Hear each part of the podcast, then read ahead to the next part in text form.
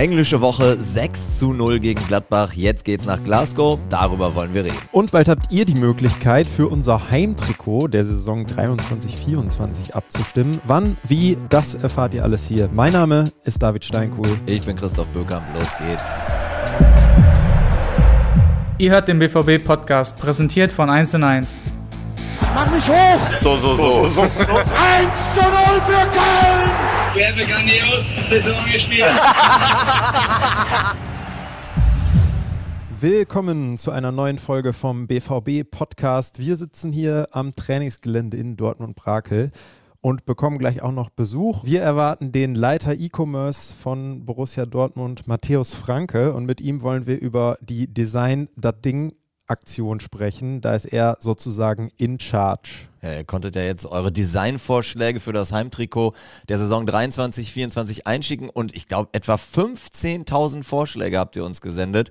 Auf jeden Fall vielen Dank für diese überragende Resonanz. Genau, und diese 15.000 Vorschläge, die verstauben ja jetzt hier nicht in irgendwelchen Kartons. Seitdem ist ja einiges passiert. Da lagen ein paar Wochen zwischen.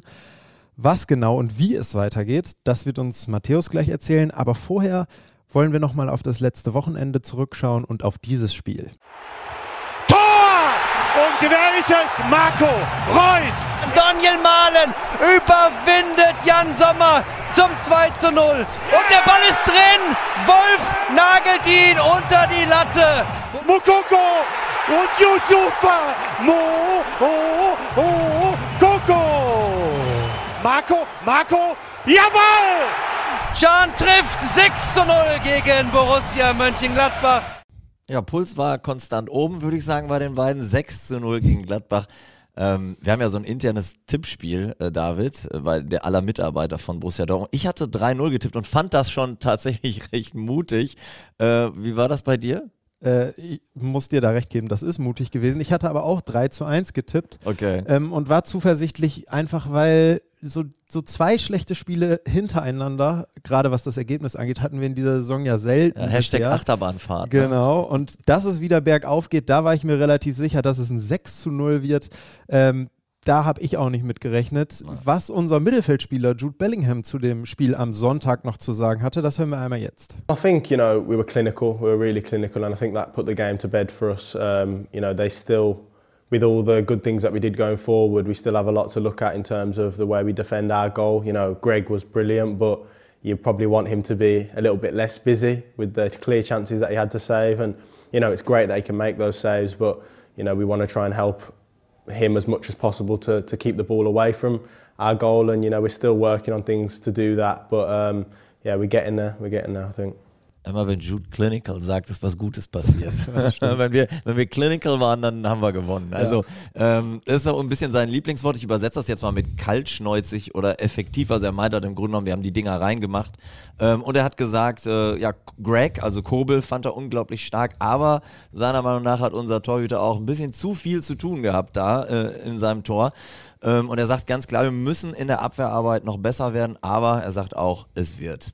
Wie fandest du Marco Reus? Ja. Wenn wir jetzt mal von der Abwehr wegschauen und nach vorne. Bei so einem 6 zu 0 natürlich einfach. Ja, ich meine, fünf Scorer-Punkte, ihr habt es bestimmt auch schon gelesen. Das war das erste Mal in der Bundesliga, dass ihm das gelungen ist. Und er äh, hat schon einige Spiele ja. Vogel, ja, das stimmt. Nee, also äh, so ist halt ein Kapitän. Ne? Also der äh, vorangeht. Ich fand auch direkt in den ersten Minuten, ich saß auf der Westtribüne relativ nah am, am Spielfeld und er hat direkt in den ersten 60 Sekunden schon den, äh, äh, den Spieler wirklich aggressiv hoch angelaufen, immer Absolut. auf den Ball drauf. Ja. Und da wusstest du schon, okay, die Ansprache vom Spiel, die hat gesessen, ja. die Jungs wissen, worum es geht. Sowieso ja eine Sache, die ähm, Marco in dieser Saison nochmal deutlich verbessert hat, auch in der, in der Arbeit nach hinten.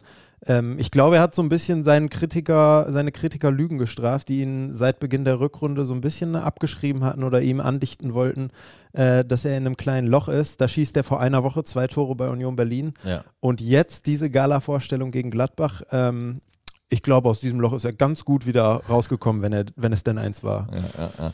ja apropos ähm, Loch oder beziehungsweise einfach äh, so ein Low. Ähm, Jude hat das nachher auch im Interview gesagt, das fühlte sich fast so ein bisschen so an, als hätten wir eine Strafe zahlen müssen, einen Preis bezahlen müssen Ja. für dieses 6 zu 0, dadurch, dass äh, Daxo, also dann als Ah, ja. Zagadou und Gio Ja. ähm, Rainer sich, sich verletzt und er war ja auch wirklich bei, bei Gio ganz, also was heißt ganz Ja. lange, aber die, Ja. bis die Dicke Kumpels, die beiden, ja. ja, bis, Der, bis der Doc und der Physio ihn dann vom Platz geführt haben Ja. und ähm, ja, Gio war ja wirklich total Ja, absolut. Down. Also bei der Szene, ich ähm, war da direkt an der Bande hinter dem Tor, hinter dem Gladbacher Tor. Ja. Also sehr nah dran an der Szene und das war schon nahezu herzzerreißend, wie Gio da äh, geheult hat. Also ja, nicht vor Schmerz, ähm, sondern, oder ich nehme mal an, nicht vor Schmerz, sondern eher aufgrund der Tatsache, dass er gerade wieder zurück war, sein erstes Spiel in der Startelf gemacht hat und dann ähm, ja zunächst mal schlimmste Befürchtungen hatte, dass eine Verletzung, die ihn jetzt, wie lange waren es, fünf Monate außer Gefecht ja, ja, gesetzt hatte, länger sogar. ähm, wieder aufgebrochen ist. Ja. Durchatmen am Tag danach, als dann die Diagnose kam. Es ist doch nicht ganz so schlimm. Also bei Daxo ist es ein Muskelfaserriss und bei Gio ähm, ist es, glaube ich, an, an ähnlicher Stelle nochmal passiert, aber es ist jetzt nicht der gleiche, äh, die gleiche Diagnose wie beim letzten Mal. Ähm, die Prognose sagt, dass er innerhalb der nächsten zwei Wochen wieder ins Teamtraining einsteigen kann. Und das ist am Ende dieser schlechten Nachricht ja dann doch. Also vielleicht das wieder eine jetzt du in dem Moment hinter der Bande und ich unten auf der Westtribüne Nein, nein, nein, nicht absolut gedacht. nicht. Also der Junge Ja. tat mir so leid in dem Moment, wirklich. Und äh, so ein bisschen denkt man ja auch, der Spieler wird am besten wissen, was da gerade passiert ist und der Ja, wird es gut genau. einschätzen können. Und da dachte man wirklich, okay, das sieht jetzt nicht gut aus. Ja, Ähm, und auch wenn du siehst, wie lange sich Jude da über ihn gebeugt hat, also Absolut. der auch offensichtlich den Bedarf hatte, äh, ihm da noch was mit auf den Weg zu geben, das macht er ja Absolut. nicht bei, bei jeder Situation. Und vor allem, was man halt auch sagen muss, weil wir hier gerade am Trainingsgelände sitzen, bei so Spielern, die fünf Monate ausfallen, ist es ja auch oft so, ja, aus dem Blick und aus dem Sinn. Wir sehen die hier ja tagtäglich, wie die dann äh, zur Reha gehen. Und das ist natürlich auch für einen Fußballspieler, der eigentlich nur zurück ins Teamtraining will, nur mit dem Ball endlich wieder arbeiten will, hart, wenn du monatelang dich in diesen Minischritten mit einem Physio im Kraftraum oder wo auch und immer, immer alleine. ranrobst. Also auch psychisch eine Belastung, nicht mit dem Team sein zu können. Ja. Ähm, und das spielte da wahrscheinlich auch eine Rolle. Aber lass uns das abhaken. Wie gesagt, es ist nicht so schlimm, Genau. wie man am Anfang dachte. Daher ähm, kommen wir da doch, oder kann gerade Gio da mit erhobenem Kopf doch wieder äh, rausgehen. Er ist heute Morgen äh, an der Ampel hinter mir äh, kam, er, kam er an und ich habe ihn im Rückspiel gesehen. Er war recht fröhlich im So. Auto. Also Laune ist besser. Top. So ist es. Super. Laune wird wahrscheinlich auch bei Torgan Hazard ganz gut sein. Ja. Der hat ja gegen Gladbach auch, ein, äh, auch sein Ex-Verein äh, eine ganz gute Partie gespielt. Und zwar in für, für BVB-Verhältnisse ungewohnter Position. In der Nationalmannschaft hat er diese rechte Schiene, wie man ja im Genau. modernen Fachjargon sagt, schon öfter gespielt. Ähm, wie fandest du seine Leistung da auf der Position rechts außen? Ja, Schienenspieler Toto hat gut funktioniert. Ne? Ja. ja ne, es ist auch so. ordentlich äh, die Schiene rauf und runter. Nein, also ich, man hat gemerkt, das ist was, äh, ne, hast du gesagt, was er beim BVB jetzt noch nicht so oft gemacht hat, was er aus der Nationalmannschaft aber kennt. Und ähm, ja, klar hat der eher seine, seine äh, Vorteile im, im Spiel nach vorne, aber ne, er kennt die Bewegungsabläufe aus der Nationalmannschaft, startet nicht bei Null. Und ähm, ich fand ihn, fand ihn da, da richtig stark, genau wie Jude hat's erwähnt, so den, den, äh, wie nennt man das, den, den, den Hidden Champ. Ne, das war für mich Greg. Absolut. Weil also die Fußparade da beim, beim ersten, äh, direkt hat er noch so gerade eben die Füße Absolut, zusammengekriegt. ja. Eine Monsterreaktion. Wenn der reingeht, dann läuft das Ja. Spiel anders, das sage ich dir. Ähm, Gerade wenn es dann, das wäre ja dann die Führung für Gladbach gewesen, das war Ja. zum Zeitpunkt, als es noch 0 zu 0 stand. Nach unserer Führung hat äh, Gregor Kobel auch noch ein paar Dinger richtig gut rausgeholt. Ja. Ähm, zwischenzeitlich gab es in der ersten Hälfte Gregor Kobel Sprechchöre und aus meiner Sicht völlig verdient. Ja.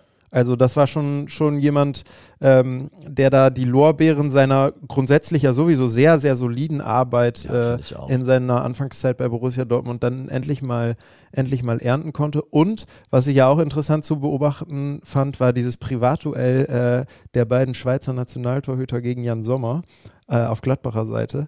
Ähm, Sommer die Nummer 1 in der Schweiz, Kobel die Nummer 2.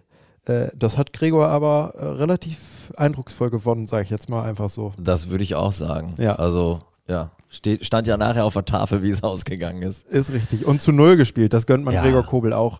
Ähm, Immer wieder. Also super Typ, klasse Torwart, dass dann so oft äh, immer doch das ein oder andere Gegentor oder auch das ein oder andere Gegentor mehr äh, durchrutscht, liegt definitiv in 99 Prozent der Fälle nicht an ihm und dann freut man sich doch doppelt, wenn er mal die Ich Null finde, er, er fischt da alles weg, was Absolut. er wegfischen kann, ist im 1 gegen 1 stark und ich finde ihn auch in der Spieleröffnung super. Also, ja, und nebenbei auch noch ein richtig cooler Typ. Also, für mich passt das Gesamtpaket. Apropos passt, äh, für einen jungen Herrn hat es auch gepasst. Endlich ist er wieder Endlich mal wieder. Boah, ich würde sagen, wunderschön. Ja, äh, ich war lange verletzt und darauf habe ich die ganze Zeit gewartet. Und heute habe ich auch das, äh, hatte ich das Gefühl schon im Hotel, dass ich heute treffen konnte, also kann. Und ist passiert und ich, so glücklich bin ich auch. Ja. Also, die Stimme habt ihr bestimmt erkannt. Das war Muki, Yusufa Mokoko.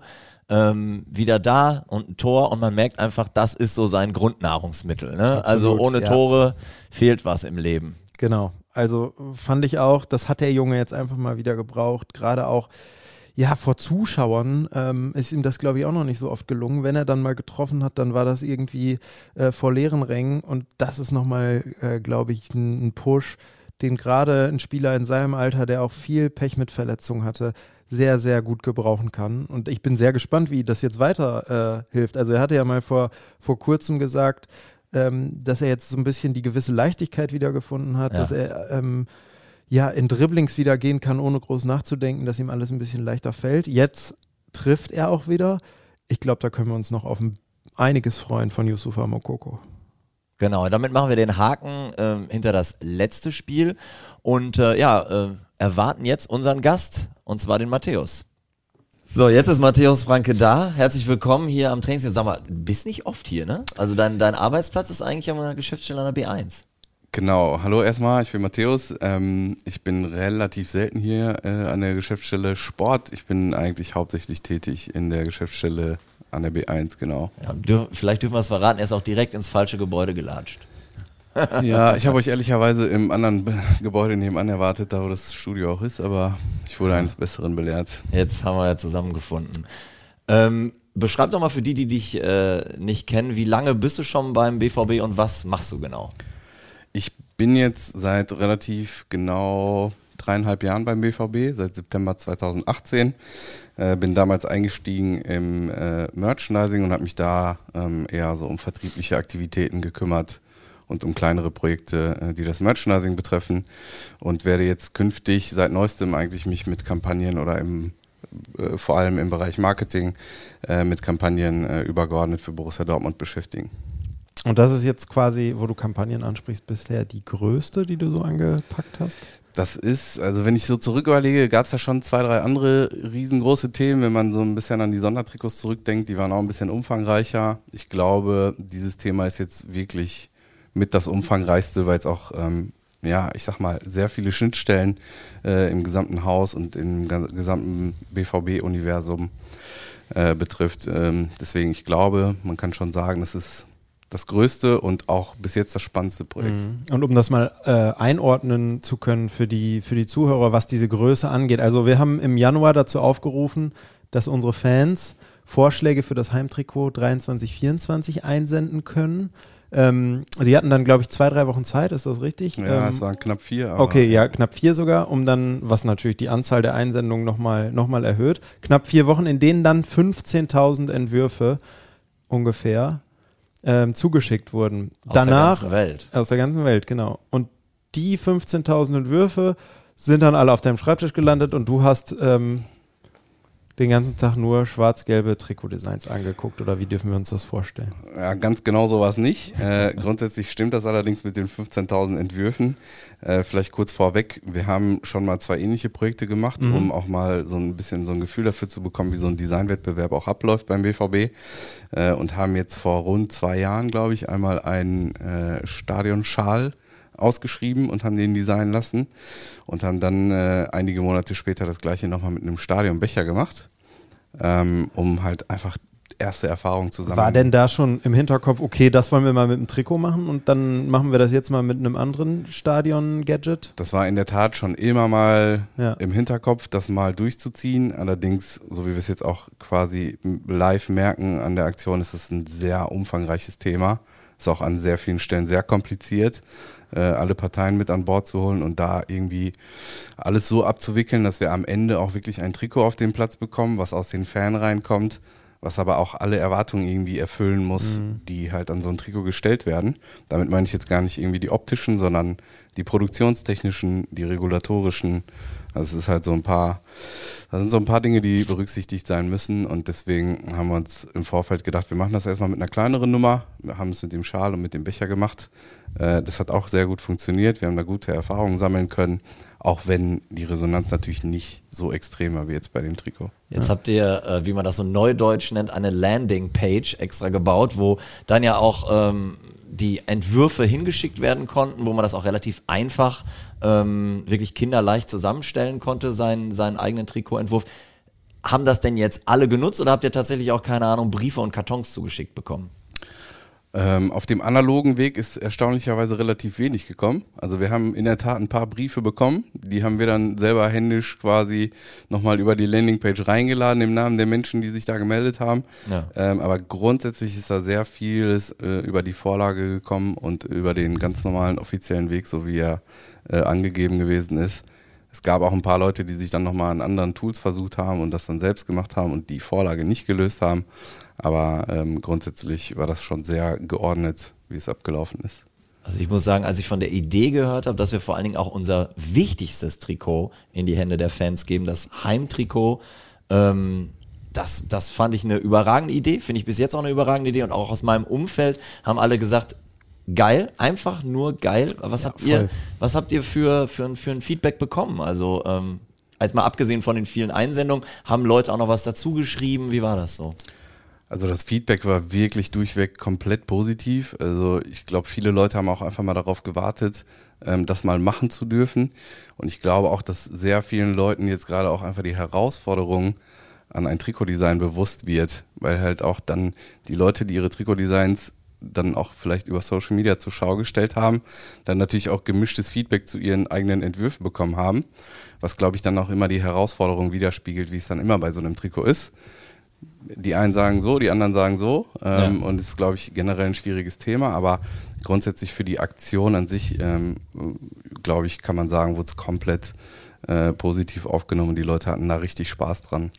Äh, sich mal auszuprobieren. Ja, ist ja auch grundsätzlich ein Thema, was oft schon, was man oft schon vorher, bevor es die Aktion überhaupt gab, so in Social Media Kanälen, ähm, wo Leute mehr oder weniger freiwillig oder aus Langeweile irgendwelche Trikotdesigns gepostet haben, ohne dass es überhaupt einen Aufruf dazu gab. Ähm, also eine Tendenz gab es da schon immer und das jetzt aufgegriffen zu haben, fand ich einfach ein, ein super Schachzug und ich glaube, die Teilnahmen haben das, haben das irgendwie bestätigt. Gab es aus deiner Sicht irgendwie oder hat man, hat man so eine Tendenz auch raussehen können, ähm, in welche Richtung es so geht? Also irgendwie, viele Leute haben irgendwie vielleicht ihr Lieblingstrikot nachgebaut oder es gab super viele crazy Vorschläge, wo irgendwie die so aussehen, als wenn der Farbkasten auf der Vorlage ausgelaufen wäre oder so. Also irgendwie eine Tendenz?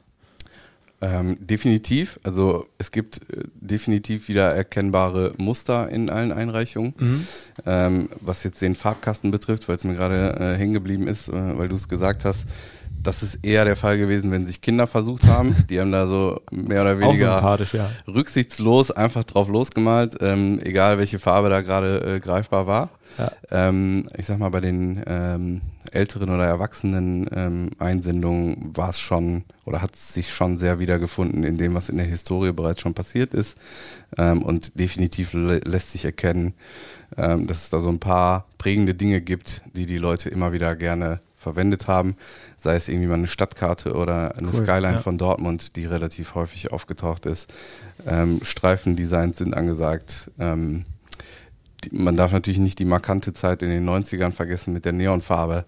Ähm, da gab es auch super viele Einsendungen, die in diese Richtung gingen. Ähm, also grundsätzlich ja, sehr viel aus der Historie und sehr bunt gemischt, aber schon zu erkennende Muster. Aber es ist interessant, auch weil ihr beide das gerade gesagt habt mit Leute, die ihre Designs bei Social Media einstellen. Also wenn du jetzt so einen Drei-Generationen-Haushalt hast, könnte ich mir vorstellen, dass der Opa ein anderes Trikot gut findet als der Vater oder die Absolut. Mutter und die Kinder wiederum was ganz anderes Absolut. sich aus ihrer Welt irgendwie wünschen würden. Also ich glaube, nicht mal in einer Familie würde man sich mehrheitlich sofort sagen, okay, das ist jetzt unser Favorit. Also äh, ich kann mir vorstellen, es war die ganze Palette wahrscheinlich. Ne? Also nichts, was du nicht hattest. Genau, das kann man so sagen. Es gab eigentlich nichts, was es nicht gab, auch wenn sich einiges gedoppelt hat am Ende, aber grundsätzlich war wirklich sehr vieles Unterschiedliches dabei.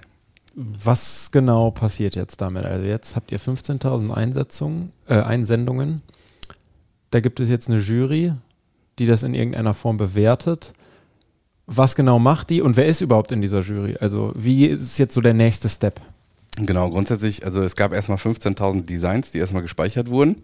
Ähm, und ehrlicherweise hatten wir im Vorfeld auch kein richtiges Gefühl dafür, welches Ausmaß das nimmt. Mhm. Also es gab da natürlich äh, intern so ein paar Wetten, was da so reinkommen wird, aber grundsätzlich wusste es wirklich. Äh, Was war dein Tipp vorher?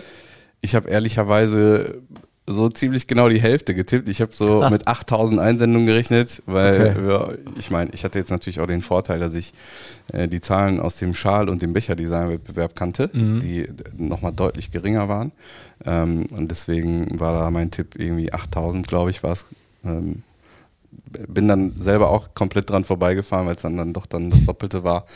Ähm, aber ja, grundsätzlich ähm, mussten wir dann natürlich erstmal Wege finden, wie wir das Ganze jetzt irgendwie sortieren, strukturieren. Äh, und natürlich war ich jetzt nicht alleine derjenige, der da saß und alle 15.000 durchgeguckt hat. Auch wenn wir in Summe mit dem gesamten Team, äh, was an diesem Projekt arbeitet, tatsächlich auch wirklich alle Trikots begutachtet haben, äh, haben wir versucht, dann am Ende so ein bisschen Struktur reinzubringen, wie ich gerade schon gesagt habe, äh, und so ein bisschen vorzusortieren, äh, was halt wirklich auch eher- erstmal komplett unbrauchbar ist, auszusortieren ähm, und dann halt so ein bisschen Struktur reinzubringen. Und dann gab es intern im Vorfeld erstmal so ein paar Runden, äh, die sich dann halt über diese ganz vielen Designs ausgetauscht haben und versucht haben, das so in, in eine gewisse Struktur zu bringen, ähm, bis hin dann am Ende eben zu dem gerade angesprochenen Jury-Meeting, was dann vorletzte Woche stattgefunden hat, in das wir dann auch nochmal mit, ich glaube, einem dicken äh, Batzen Papier mit rund 500 Trikots reingegangen sind, ähm, die dann quasi in die Endrunde oder in die Vorendrunde gekommen sind, äh, wo sich die Jury dann äh, versucht hat, äh, aus diesen 500 Designs am Ende Sag nochmal kurz, wer in der Jury äh, sitzt. also in der Jury waren, haben wir versucht, das äh, sehr bunt irgendwie zu halten und auch irgendwie alle möglichen Bereiche äh, zu vertreten. Also wir hatten auf der einen Seite natürlich unseren Kapitän Marco Reus dabei, ähm, hatten auf der anderen Seite Gina Glenzer aus unserem Frauenfußballteam. Mhm. Äh, es gab einen Designprofessor äh, von der FH Dortmund. Wir hatten ähm, eine Kollegin mit Lucia Walter äh, von Puma, die äh, sich sonst mit anderen Trikotdesigns auch bei Puma beschäftigt. Ähm, dann hatten wir Sarah Hartwig aus dem Borusseum dabei. Ähm, Tobias Westerfellhaus war noch von der Genau. Fanabteilung dabei, ne? Tobias Westerfellhaus war dabei und eigentlich hatten wir noch äh, Frederik Lau. Und Ole de de. Ich grad sagen. Genau, jetzt habe ich die Legende. Leonardo de. Deus. Leonardo äh, war auch dabei, genau. Ähm, Es war super cool. Ähm, der einzige, der leider krankheitsbedingt ausgefallen ist, war Frederik Lau, der Ja. sich auch eigentlich super gefreut hat auf das Thema und dann aber jetzt gerade ja so eine kleine Pandemie umhergeht, die auch ihn in dem Fall verhindert hat, äh, diesem Meeting beizuwohnen. Ähm, aber ja, grundsätzlich. G- Genau das, was du gerade, Christoph, schon angesprochen hast, tritt da ja ein. Also du hast gerade das Beispiel der Familie genannt, wo alle Leute irgendwie einen Ja. anderen Geschmack haben, weil es verschiedene Generationen auch sind. Aber jetzt kommt da eine Jury aus, aus, aus neun, sind es neun Köpfe, acht Genau. oder neun Köpfe zusammen, die auch nochmal alle eine andere Meinung haben. Ähm, einfach stelle ich mir das nicht vor. Dieses Treffen der Jury, was du gerade schon angesprochen hast, haben wir äh, vorletzte Woche mit der Kamera begleitet und jetzt wollen wir uns mal einige Eindrücke von diesem Tag anhören. Waren auf jeden Fall etliche dabei, wo ich gesagt habe, okay, die sehen richtig geil aus. Es war ein super spannender, äh, langwieriger Prozess, eine riesen Herausforderung. Auch zwischen ähnlichen Designs einfach zu unterscheiden. Die besten Trikots sind die, mit denen du dich beschäftigst. Manchmal ist es ja auch eher ein Gefühl, als dass man es in Gänze erklären kann, warum man was jetzt toll findet. Gibt es irgendwie etwas, was ich so jetzt noch nicht gesehen habe? Ich finde das eigentlich ganz witzig. Oh, das ist vielleicht auch nicht so schlecht. Ich habe ja auch versucht, mich zu vorstellen, wie würden die Fans ja auch sich fühlen. Ja, man musste selber erstmal ein paar Mal hingucken. Die Fans haben es einfach nicht so leicht gemacht. Über 15.000, das war richtig schon dabei und das, äh, das war sehr hart, diese Entscheidung. Wir waren wirklich ein Team. Wir haben so viele geile Sachen bekommen. Ein paar schöne dabei. Also für mich gehört das definitiv dazu. Eine richtig geile Idee, ja. Also du hast jetzt im Vorfeld uns erzählt, wie ihr aus 15.000 schon mal ein bisschen was aussortiert habt und du hast im Vorfeld äh, unbrauchbar gesagt. Da muss man tatsächlich äh, vielleicht auch noch mit anfügen, es gibt ja auch manche Sachen, die euch produktionstechnisch einfach nicht möglich sind zu realisieren. Also das habe ich auch äh, mal dazu gelernt, dass es zum Beispiel Ärmel gibt, die man einfach so nicht nähen kann, nicht in der Menge produzieren kann. Das äh, nur vielleicht auch nochmal als Hintergrund. Aber wie habt ihr dann letztlich mit dieser sehr äh, äh, ähm, heterogenen Gruppe, die alle vereint, dass sie was mit Borussia Dortmund zu tun haben, es hingekriegt, aus so vielen, immer noch äh, unglaublich vielen äh, Trikotvorschlägen dann neun rauszufiltern. Es war in der Tat am Ende ein sehr intensiver Tag. Also wir haben uns natürlich im Vorfeld so ein paar Methodiken ausgedacht, wie wir uns dieser Zahl von neun am Ende irgendwie nähern können. Äh, haben dann versucht, über unterschiedliche, ich sag mal, Auswahlrunden Klebepunkte zu verteilen, dass jeder erstmal für sich sagt, was ist jetzt für mich das Stärkste oder was sind für mich ein paar starke Designs, um halt so irgendwie hinten raus äh, so ein bisschen was loszuwerden. Das hat überhaupt nicht funktioniert. Das hat sich auch schon ehrlicherweise angedeutet im Vorfeld, als der ein oder andere Kollege vor dem äh, Start des Meetings äh, dann auch mal vorbeigeschaut hat im Raum und äh, dann wirklich komplett auch jeder unterschiedliche Meinung hatte und jeder sich ein anderes Design irgendwie rausgegriffen hat, was er gut fand. Ähm, deswegen war eigentlich im Vorfeld die Hoffnung da, durch so ein paar Klebepunkte machen wir so eine kleine Selektion und dann fällt schon mal die Hälfte weg. Das hat überhaupt nicht funktioniert. Es ist nach der ersten Runde immer noch drei Viertel stehen geblieben. Äh, deswegen hat sich schon angedeutet, dass dieser Termin wahrscheinlich ein bisschen länger gehen wird als geplant. Und es war dann in der Tat hinten raus, waren es wirklich sehr. Spricht für die Designs. Genau, ja. auch sehr kontroverse, hitzige Diskussionen. Ähm, und ja, letztendlich haben wir es dann trotzdem am Ende des Tages geschafft, äh, neuen Favoriten zu identifizieren. Und als du dann auf die geguckt hast, jetzt ne, gehen wir wieder zu dem Drei-Generationen-Haushalt. Wenn jetzt Opa, Mama, Papa und äh, die, das Grundschulkind eure neuen Trikots am Ende sehen, wird eine Person von denen sagen, auch schade, für mich ist gar nichts dabei? Oder hast du das Gefühl, ihr habt das auch einigermaßen breit noch fächern können? Also ich bin eigentlich relativ stark davon überzeugt, dass wir da jetzt eine Auswahl haben, die irgendwo jeden abholt. Also es sollte wirklich für jeden etwas dabei sein.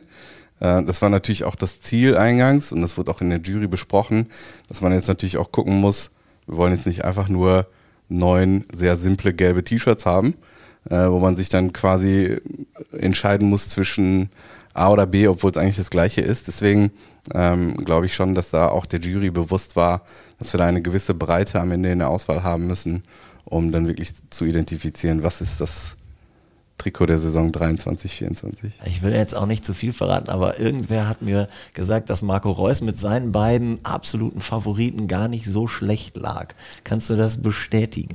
Das kann ich in dem Fall bestätigen. Also Marco hat sich da auch sehr intensiv äh, mit in die Diskussion eingebracht und da zwei seiner äh, Favoriten sehr gepusht. Ähm, und um jetzt nicht zu viel zu verraten, aber es könnte sein, dass sich das ein oder andere davon auch jetzt im Finale wiederfindet. Fünf Scorerpunkte am Wochenende und auch in der Jury hat er gepunktet. Ja, also Multitalent, absolut. Jetzt äh, gibt es diese Auswahl an Trikots und ab diesem Freitag können die Fans abstimmen. Erklär mal kurz, wo und wie. Genau, also es gibt, gibt ja die äh, von dir, Christoph, angesprochene Landingpage. Die ist auch weiterhin aktiv. Die wird dann am Freitag quasi einmal neu äh, aufgesetzt ähm, und alles, was davor für den Einsendeprozess wichtig war, kommt raus. Und die äh, neuen Trikotdesigns werden eben genau unter dem gleichen Link äh, nochmal vorgestellt, äh, inklusive einer kurzen Idee, was der Einsendende äh, sich bei dem Trikot eben gedacht hat.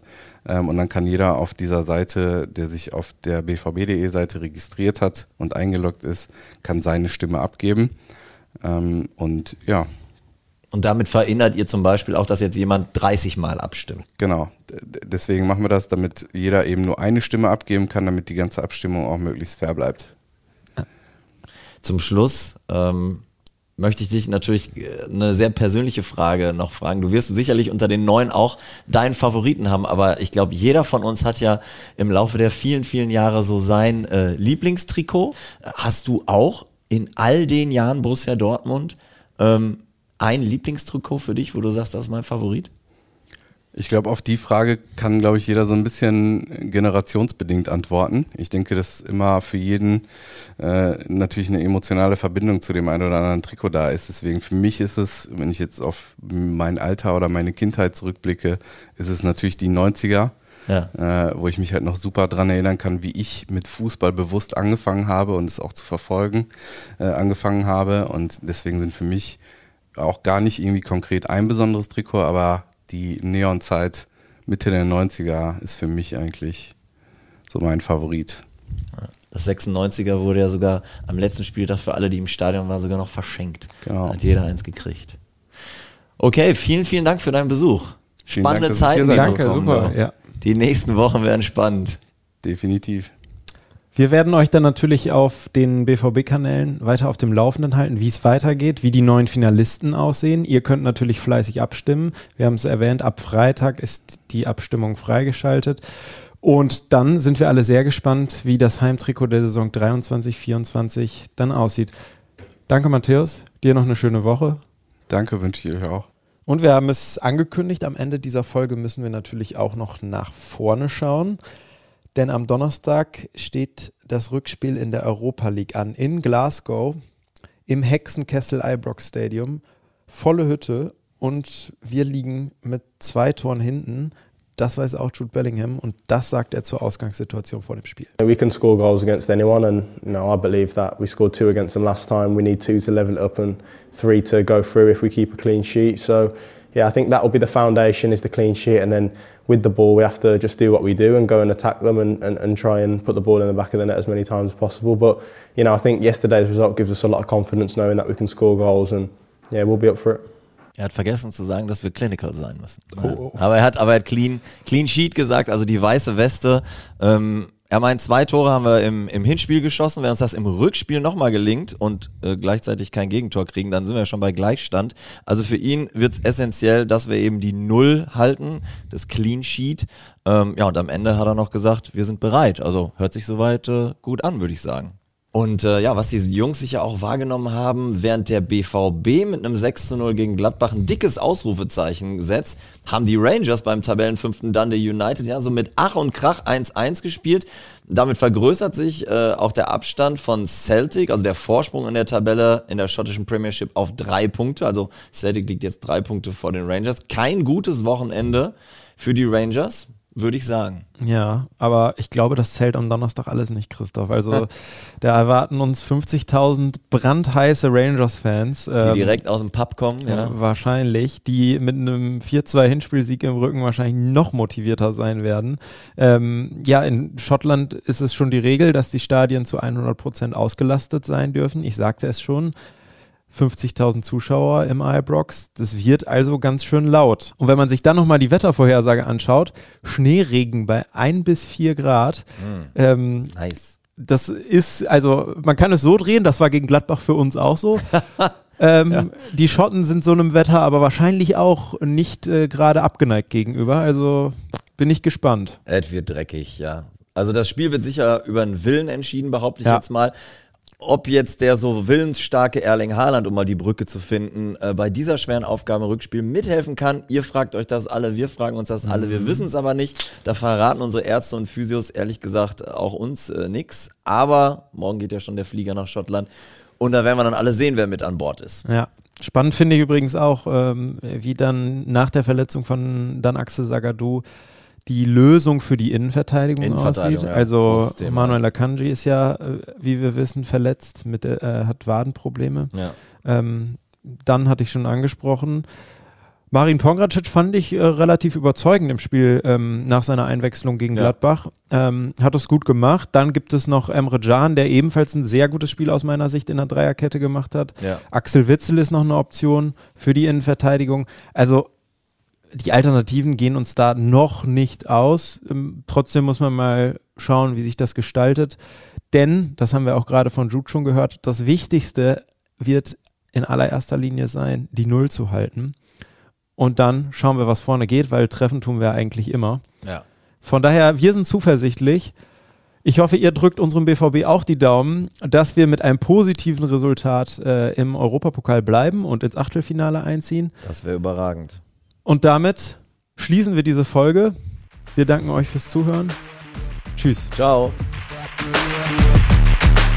Das war's schon wieder. Hat's euch gefallen? Dann abonniert doch unseren Podcast bei dieser, Spotify, Apple oder Google und schickt uns eure Kommentare an podcast.bvb.de. Danke und bis bald.